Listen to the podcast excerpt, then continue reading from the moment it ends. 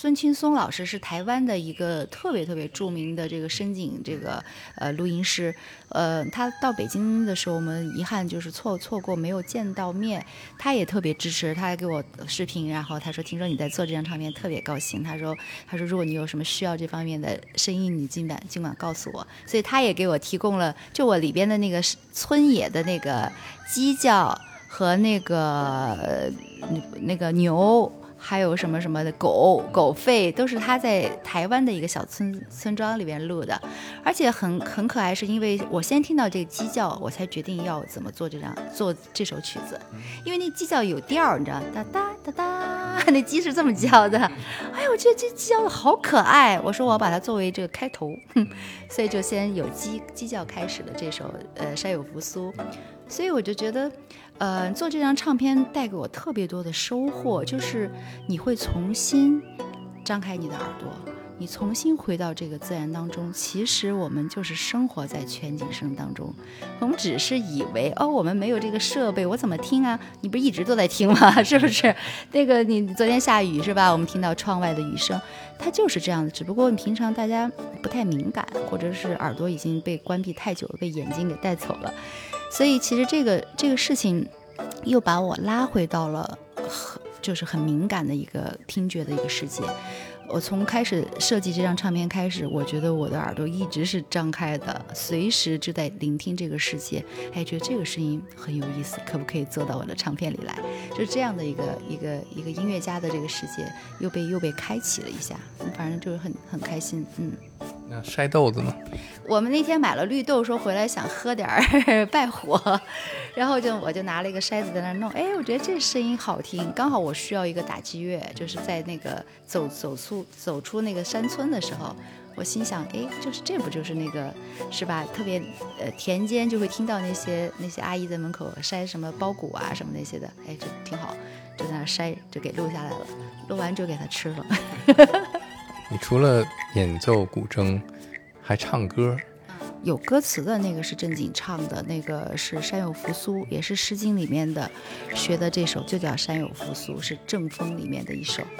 就是讲那个男孩女孩打情骂俏的小男生小小女生的这个三月三的这个我们的上巳节，像情人节一样的古时候的，所以那是一个特别生机盎然的一个一个时代哈，或者说我们想象中的哈那样的一个时代和那个节日，所以就是我用的那种很小女生的一种一种唱法，很很可爱的一个状态去。没心没肺的把那个唱出来，啦啦啦，很无心的一个一个状态，所以我我很珍惜。我从其实我从第一次开始呃做我的这些呃创作，我就很珍惜我的没写出来的一个音符。经常有老师说，哎，你这也可以修改一下哈，你这可以那个调。我说我不改，我不改，我为什么要改它呢？他说：“这样不是应该更好吗？”我说：“那你是你是有分对错的。”我说：“在我这儿没有对错，因为那个是我那一刻我内心的流淌，我觉得是我的日记，是我生命的记载，所以我不想去改它任何一个东西，即便可能是有些稚嫩，或者是甚至可能觉得哦，那是不是有点瑕疵或怎么样？我觉得很好，呵 呵我我接受这个，我而且我觉得很珍贵，就是那种随心而出来的那一些瞬间的东西。”是你特别用力去写作写不出来的。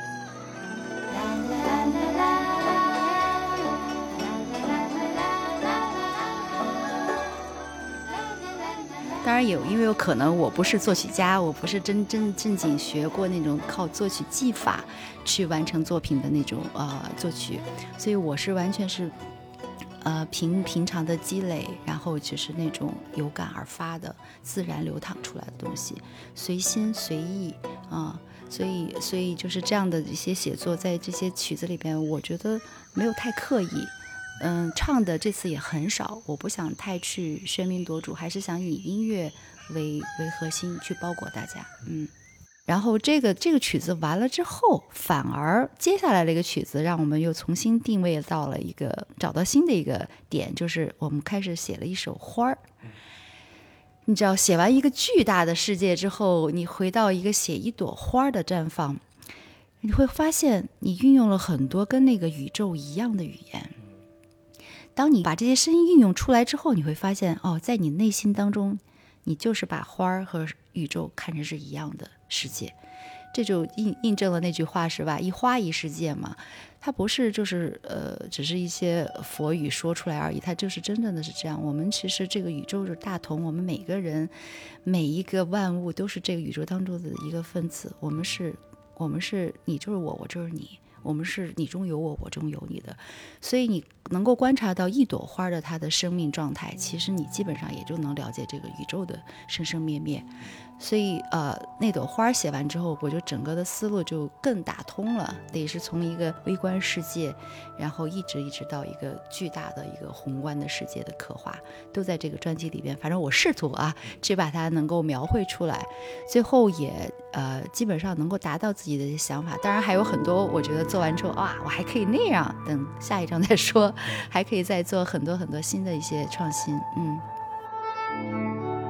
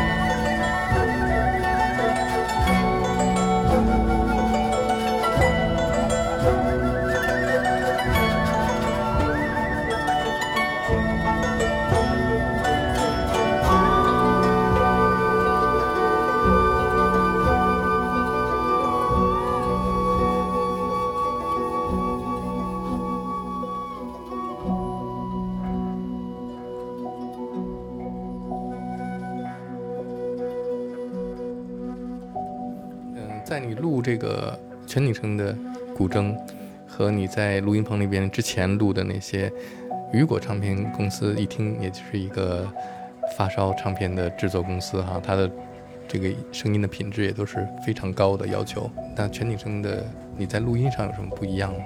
绝对有不一样的，这个从很多角度都不一样。首先从创作角度，我刚才讲了，就是我希望从创作的角度去，从根源上开始去寻求这个声音的来去。所以你你是布好局的，你知道这个声音从哪儿来，从哪儿消失。这个声音你是要写在你的这个创作里面的，嗯，能更好的去把它表达你的这个东西。那跟以前可能是不一样，以前可能你弹完之后，别人，呃，有这个调音师或者是混音师帮你去做一些声像的布局哈。那这个是完全不一样的。第二个是在你演奏演奏者来说，演奏家来说，你下手是不一样的。因为像像立体声的那个，基本上就是你一个乐器哈，去去要达达到一个相对平衡，嗯，所以你要要顾左顾右，上下左右是一个相对平衡的一个东西，所以你只要做到平衡，我觉得就基本上能够啊音色各方面能做到比较完美。但是全景声它不是光一个平衡，它是一个变了维度，你知道吧？它是一个四维的一个一个状态。所以呢，它是完全把空间给打开了，上下左右前后是吧？然后东南西北，然后斜上斜下，所以它是各种各样的层面的这个声音的进入，所以它对每一个声音的质感要求非常高。以前可能会被压，你知道吧？以前你你即便录了十几轨的声音，它压缩之后，你很多声音是听不到的，很多细节它是被压制到另外一个可能更更强的那个声音后面去了。但是在这个全景声里面，它每一个声音细化的，因为它每个声音有它独特的通道。如果你有非常好的听觉的这个硬件也好，或者是耳机也好，你是可以分辨得很清楚，我里边有多少个轨道，从从哪来的声音，多远多近。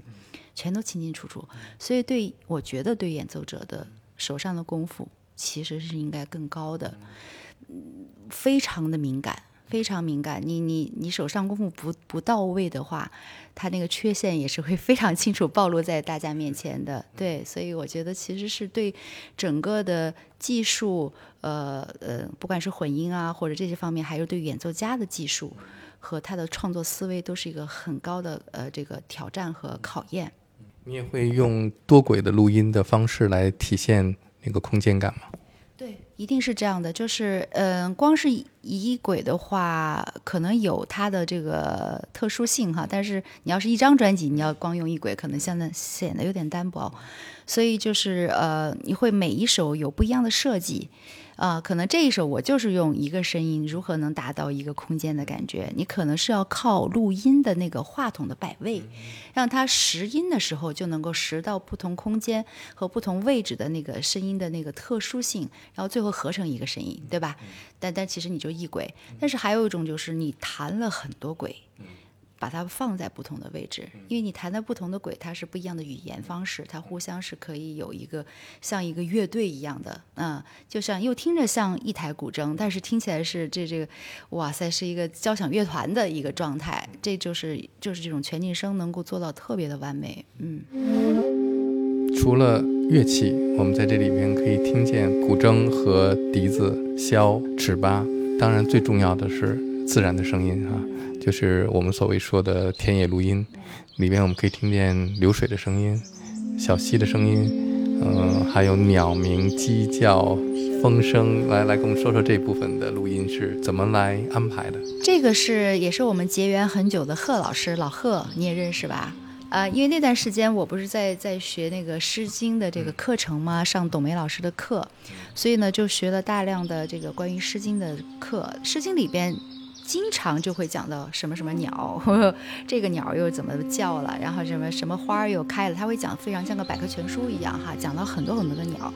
有一次就跟这个贺老师结识之后，后来发现他是一个鸟专家，你知道吗？他老去录，呃，录视频也好，录音也好，他会录很多很多鸟。我随便发给他一个什么声音，他就说这是什么什么鸟。他在他在什么什么几月份的时候，他现在在发情或者怎么怎么着，哇，他好厉害。所以我就经常跟他沟通一些这些事儿。很早之前，我录这张专辑之前，我跟他其实约约过一张唱片，我说叫我想录一张叫《诗经》里边的鸟鸣。你知道吧？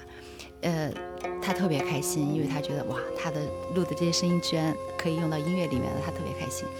然后，哎，后来就变成这张唱片了，你知道吗？那个鸟鸣还没录呢。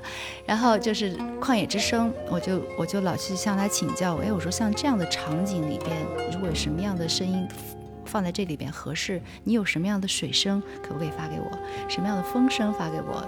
雨雷各种，他就会发好多好多这样的声音。这些声音也给我很多的。创作的一个空间感嘛，所以其实我都是在这些材料的这些给我的这种刺激之后，我新的又有创作的方法进去，然后又加入进去，所以就贺老师在这张唱片里面起到了很大的作用，非常感谢他，嗯。伐木的声音呢哦，伐木是其实是张迪老师在好好久以前也是做呃《诗经》那那个学习的过程当中，我们听董老师讲有有一首这个诗诗词就叫伐木嘛。然后呢，呃，当时我们就说交作业，我们经常会每个星期上一节课，然后答应老师我们每个星期写写一篇。嗯，其实像读后感一样的。那好多同学，别人是那个文字特别好，知道咔咔咔能写文字，我就跟老师吹牛说，我说我们写音乐，每个星期写一首，就是听到的这些诗词给我的感受。然后那天我们是听到了伐木，然后就特有感觉，然后就笛子就先做了这这个伐木的一个片段，呃，然后因为竹子它本来就是木科的这种东西，它跟这种林山林啊这种特别有有这种。缘分和很接近的声音，所以他那个气一出来，然后那个伐木，他当时其实敲的是桌子，你知道吧？敲了个桌面，砰砰，我说，哎，这个声音很有意思，就给录进去了，就录成伐木的声音。这首曲子就就一直留到这这张专辑里边，重新，但是当然我又重新加了古筝进去，嗯，把这个呃森林里边的这个所谓的这个。呃，就是这种，嗯，我觉得万物的那种呃灵动的东西，可能又加了一回进去，嗯。所以做这个专辑，让你发现自然的声音，生活当中的一些细节的声音，都会变成音乐的一部分。然后这些生活当中的用具，这些琐碎的东西，都会成为乐器，是吧？对，当然，其实我呃。我觉得这可能也是我一直的追求啊，我就是呃，我说音乐是我生活中的一部分，它其实就是我的生活啊。呃，这个平常弹琴也是有感而发，马上就坐过去就就弹琴了，不是说我啊到点儿了我要练习了，呃，那个是可能是另外一种模式哈。但是我更多的是我觉得音乐是在我生活中是一个流淌的模式，嗯，我早上。起床有时候听听音乐，然后就是看着那个云从我那个窗户前飘过去，我可以在那儿看一上午。我觉得那就是一首一首音乐在你内心当中飘过。它虽然可能没有谱出曲来，但是你内心是听得到那个声音的。我觉得我听得到云飘过去的那个声音，就是那种美妙的感觉是很难与别人分享的。说实话。就自己偷着乐，你知道吗？偷着乐，然后呢，你看到那个光从从窗户那儿慢慢慢慢打下来，有时候就是就会晒在我的琴弦上。但是因为早上那个光不是很烈嘛，我就让它晒一晒，那个光就从琴弦这样扫过去，你也会听到一些声音，嗯。然后刚好刚巧，比如说外边就有鸟飞过去，所以就是你就是生活就是在这样非常美好的这些瞬间当中光影的。这种交交汇当中，一天天过去。如果你是一个啊，懂得看到这些瞬间的人，你就是你就是每天都生活在音乐当中。嗯。那这次这个《旷野之声》这个专辑对你来说，是你之前每一张专辑的一个延续，还是一个新的开始？是延续，也是新的开始。这真的是这样的，对不对？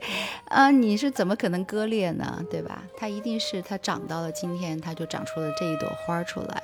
嗯，但是它这朵花跟以前又完全不一样。嗯，是因为它积累到了今天，然后有了不一样的浇灌，有了遇到了不一样的朋友，比如说遇到你，对吧？遇到亲爱的有代老师，呃，遇到这个张燕老师，就是你们有时候哎，突然哪句话点拨了一下，或者是给我一个哎闪光的一个东西。你就触发了一个新的一个开始，我觉得人生就是这样，不断的开始，不断的有新的，都不叫创新，其实就是生长。